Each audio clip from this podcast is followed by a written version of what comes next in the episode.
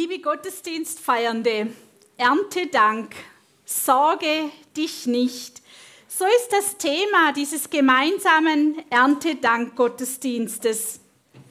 Aber sind das nicht gleich zwei Überforderungen, denen wir uns bei diesem Thema stellen müssen? Was haben sich wohl die beiden Pfarrer dabei gedacht? Vielleicht geht ihnen das durch den Kopf. Die erste Überforderung, Dank, Erntedank. Haben wir überhaupt einen Grund zum Danken?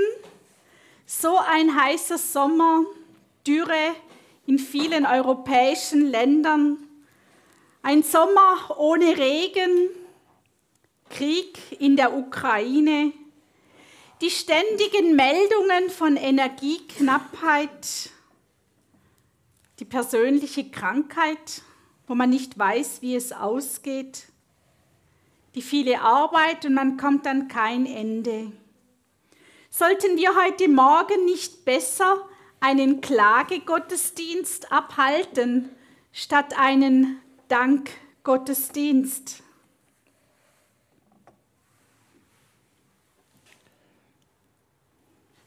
Sorge dich nicht. Große Sorge. Kaum haben wir Corona einigermaßen hinter uns, beschäftigt uns der Krieg, beschäftigt uns Energieknappheit, Inflation oder große Personalprobleme in den Betrieb. Moneyland ist eine Plattform der Versicherungen und der Banken. Die haben im Mai ein Sorgenbarometer herausgegeben, wo letztes Jahr noch die Sorge um steigende Krankenkassenprämie Nummer eins war, ist die Sorge Nummer eins von Herr und Frau Schwitzer das Jahr die Sorge und die Angst vor dem Krieg. Die Schweizer sorgen sich also. Wahrscheinlich, wenn es jetzt in der zweiten Jahreshälfte gewesen wäre, käme dann auch noch die Sorge um geheizte Häuser dazu. Die Schweizer sorgen sich, die Schweizer sorgen sich, weil der Krieg auf einmal sehr real, sehr nahe ist. Und die Schweizer sorgen sich um Energie und um Wärme im Winter. Und in diese Stimmung sagen wir jetzt, wir feiern den Gottesdienst, wo wir sagen, wir wollen uns gegenseitig ermutigen, sich nicht zu sorgen. Erntedank sorge dich nicht. Wir möchten Sie nicht überfordern, aber wir wollen uns herausfordern lassen mit einem biblischen Text, uns oder vor allen Dingen auch mich eingeschlossen.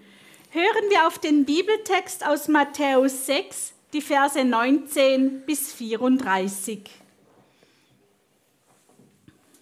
Ihr sollt euch nicht Schätze sammeln auf Erden, wo Motten und Rost sie fressen und wo Diebe einbrechen und stehlen. Sammelt euch aber Schätze im Himmel, wo weder Motten noch Rost sie fressen und wo Diebe nicht einbrechen und stehlen. Denn wo dein Schatz ist, da ist auch dein Herz. Das Auge ist das Licht des Leibes. Wenn dein Auge lauter ist, so wird dein ganzer Leib Licht sein. Wenn aber dein Auge böse ist, so wird dein ganzer Leib finster sein.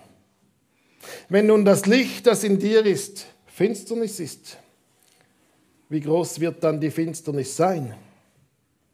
Niemand kann zwei Herren dienen. Entweder er wird den einen hassen und den anderen lieben, oder er wird an dem einen hängen und den anderen verachten. Ihr könnt nicht Gott dienen und dem Mammon. Darum sage ich euch, sorgt euch nicht um euer Leben, was ihr essen und trinken werdet, auch nicht um euren Leib, was ihr anziehen werdet. Ist nicht das Leben mehr als die Nahrung und der Leib mehr als die Kleidung? Seht die Vögel unter dem Himmel an. Sie säen nicht, sie ernten nicht, sie sammeln nicht in die Scheunen, und euer himmlischer Vater ernährt sie doch. Seid ihr denn nicht viel kostbarer als sie? Wer ist aber unter euch, der seiner Länge eine Elle zusetzen könnte, wie sehr er sich auch darum sorgt? Und warum sorgt ihr euch um die Kleidung? Schaut die Lilien auf dem Feld an, wie sie wachsen. Sie arbeiten nicht, auch spinnen sie nicht. Ich sage euch, dass auch Salomo in aller seiner Herrlichkeit nicht gekleidet gewesen ist wie eine von ihnen. Wenn nun Gott das Gras auf dem Feld so kleidet, das doch heute steht und morgen in den Ofen geworfen wird, sollte er das nicht viel mehr für euch tun, ihr Kleingläubigen? Darum sollt ihr nicht sorgen und sagen, was werden wir essen? Was werden wir trinken? Womit werden wir uns kleiden? Nach dem trachten alles die Heiden. Denn euer himmlischer Vater weiß, dass ihr all dessen bedürft. Trachtet zuerst nach dem Reich Gottes und nach seiner Gerechtigkeit, so wird euch das alles zufallen. Darum sorgt nicht für morgen, denn der morgige Tag wird für das Seine sorgen. Es ist genug, dass jeder Tag seine eigene Plage hat. Soweit der Bibeltext. Vor mehr als 100.000 Jahren in der Steinzeit, da waren die Menschen Sammler und Jäger, um sich ihr Überleben zu sichern. Heute sind wir alle aufgeklärt, digital in Hochform, haben die besten Maschinen und trotzdem sind wir Sammler und Sammlerinnen. Wir sammeln für unser Leben gerne. Wir sammeln Kumuluspunkte und Flugmeilen. Wir sammeln Doppelpackangebote und wir sammeln für unsere Vorratskammern. Und jetzt sagt Jesus, sammelt keine Schätze auf Erden, denn es bringt im wahrsten Sinne des Wortes nichts.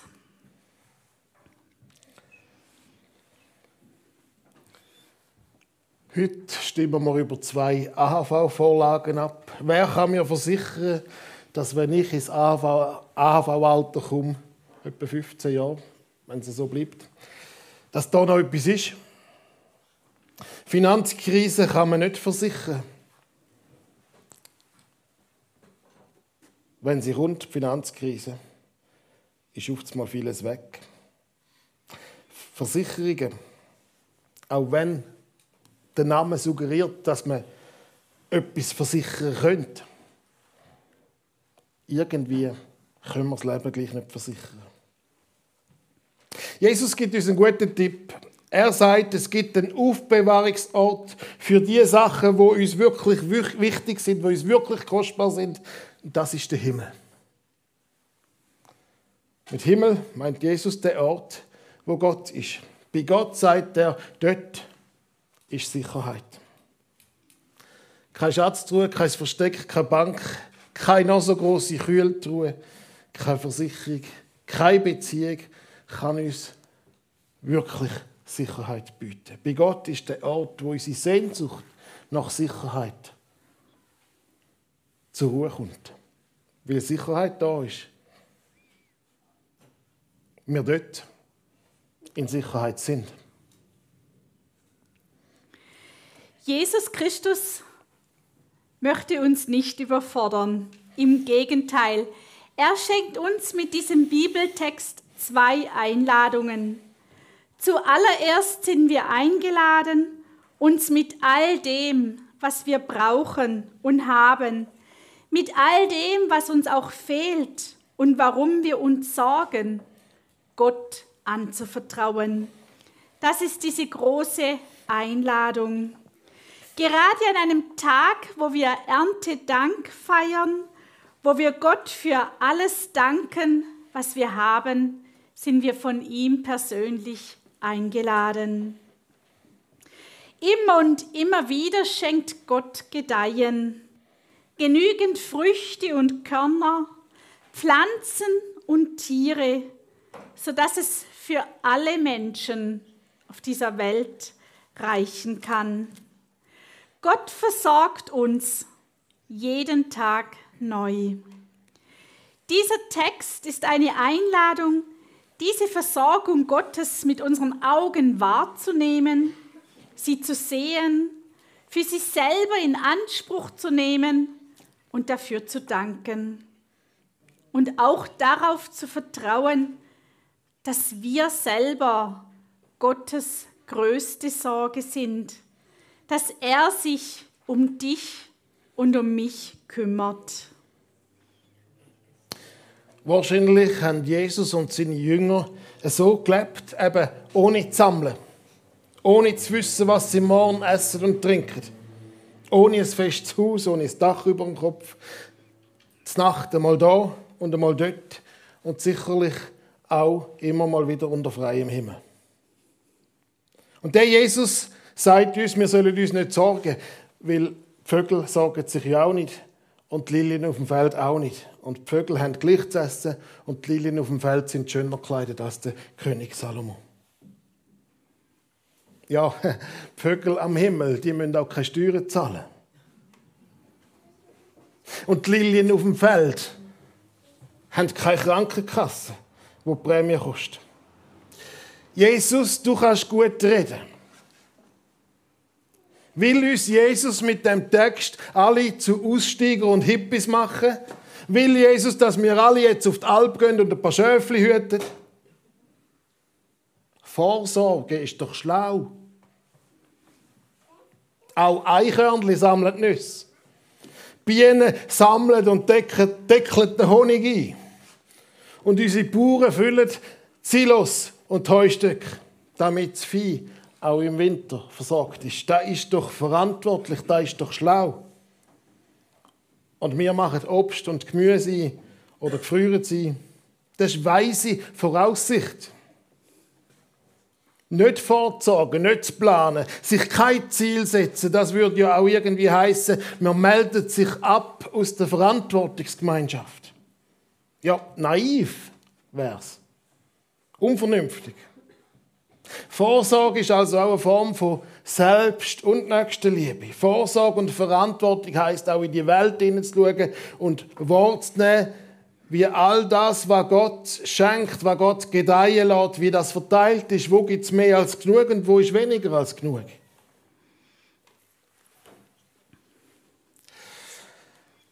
Wir Menschen haben ja nicht nur physisch Hunger und Durst. Der Mensch lebt nicht vom Brot allein. Wenn uns unseren Text auffordert, uns nicht übertriebene Sorgen zu machen, wo unseren Kopf und unser Herz so ganz in Beschlag nehmen, so ist die Aufforderung gleichzeitig eine Einladung. Es ist die Einladung, uns in die gute Hand, oder es ist die Einladung, die gute Hand, wo uns Gabe von der Schöpfung schenkt, die gute Hand zu ergreifen. Es ist die Einladung, in eine Beziehung zu treten zu unserem Schöpfer Gott. Jesus Christus hat uns den Weg in die Beziehung ermöglicht. Jesus Christus sagt, ich bin das Brot des Lebens. Unser Schöpfer will nämlich nicht nur unseren physischen Hunger und unseren physischen Durst stillen. Unsere Seele kennt ja das Verlangen, den Durst und den Hunger und Jesus will uns ganzheitlich ernähren an Körper, Geist und Seele. Wenn wir die Hand ergreifen, wo Jesus uns entgegenstreckt, dann sind wir in der Beziehung zum dreieinigen Gott. Und das setzt den Ressourcen frei, dass wir frei werden davon, alles immer zu kontrollieren und im Griff haben. Wir dürfen dann wirklich unsere Sorgen bei ihm entsorgen, jeden Tag aufs Neue. Und Beziehungen, Beziehungen haben das ja auch an sich, dass es einem dann schon interessiert, wie der andere denkt und wie der andere fühlt. Man nennt das Loyalität. Will ich meine Frau liebe, kümmert es mich, ob meine Söcke im Schlafzimmer am Boden liegen oder nicht. Man nennt das Loyalität. Christen wollen gegenüber Gott loyal sein, weil Christsein eben eine Beziehung ist. Es interessiert uns, was Gott will. Es interessiert uns auch, was ihm keinen Spaß macht. Es interessiert uns, was Gott unendlich traurig macht und es interessiert uns, was Gott leidenschaftlich freut. Und da, wo wir uns nach dem orientieren, da entsteht ein Raum. Und die Bibel sagt dem Raum, das ist das Reich von Gott, Reich Gottes.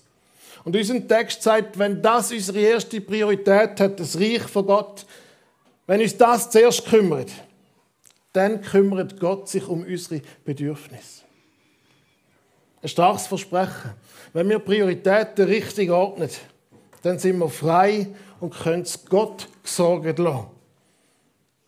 Wie könnte das konkret aussehen? Zuerst nach Gottes Reich trachten. Sorge dich nicht. Gott sorgt. Wir müssen uns nicht sorgen. Aber Gott vertraut uns eine andere Sorge an, gerade in diesen Tagen. Er lädt uns ein, dass wir uns sorgen, dass wir versorgen, und zwar in dem Sinne, dass wir hinschauen, wo ist Not bei Menschen und dann dafür sorgen, indem wir helfen, dass die Not kleiner wird. So wollen wir zum Beispiel heute auch die Kollekte für die Ärmsten der Armen sammeln, für Kinder und ältere, alleinlebende Menschen mit der Aktion Weihnachtspäckli. Aber auch in unseren Dörfern wird für andere Menschen gesorgt. Jesus Christus hat Menschen die Augen hier mitten unter uns geöffnet und uns diese Sorge aufs Herz gelegt, dass wir uns um andere kümmern. Da werden Türen geöffnet, damit eine Familie ein Zuhause hat für eine gewisse Zeit. Regelmäßig wird eine Person besucht, dass sie nicht so traurig ist. Flüchtlinge werden aufgenommen. Darum sorgt euch nicht, aber sorgt dafür, dass der Friede möglich ist und wird in unseren Familien, in unseren Dörfern, in unserer Gesellschaft, zwischen den Nationen. Sorgt euch nicht, aber sorgt dafür, dass die, die auf der Strecke bleiben, dass die von euch gesehen werden, wahrgenommen werden, mitgenommen werden. Sorgt euch nicht, aber sorgt dafür, dass die, die nicht imstande sind, ihre Stimme zu erheben und für sich selber zu sorgen, in uns Fürsprecherinnen und Fürsprecher haben. Sorgt euch nicht, aber sorgt für einen sorgsamen Umgang mit den Ressourcen, damit die Erde auch den zukünftigen Generationen noch zum Leben dient. Sorgt euch nicht, aber sorgt dafür, dass Rücksicht und Verständnis unseren Umgang miteinander prägen. Sorgt euch nicht, aber sorgt dafür, dass Kille sich nicht auf falsche Sicherheiten verlässt, dass sie nicht blind und taub, dass sie nicht blind und taub ist für das, was Gott gefällt und für das, was die Menschen wirklich brauchen. Ich wünsche Ihnen ich wünsche uns allen das Vertrauen, dass Jesus Christus für uns sorgt, jeden Tag. Ich wünsche Ihnen und ich wünsche uns allen die Bereitschaft, selber dafür Sorge zu tragen, dass Leben für viele, und zwar Leben in Fülle, ermöglicht wird. Ich wünsche Ihnen, dass wir jeden Tag einen Grund sehen, für was wir Gott danken können. Und dass wir uns nicht sorgen müssen, aber sorgen dürfen für die Welt und die Menschen, die er uns anvertraut hat.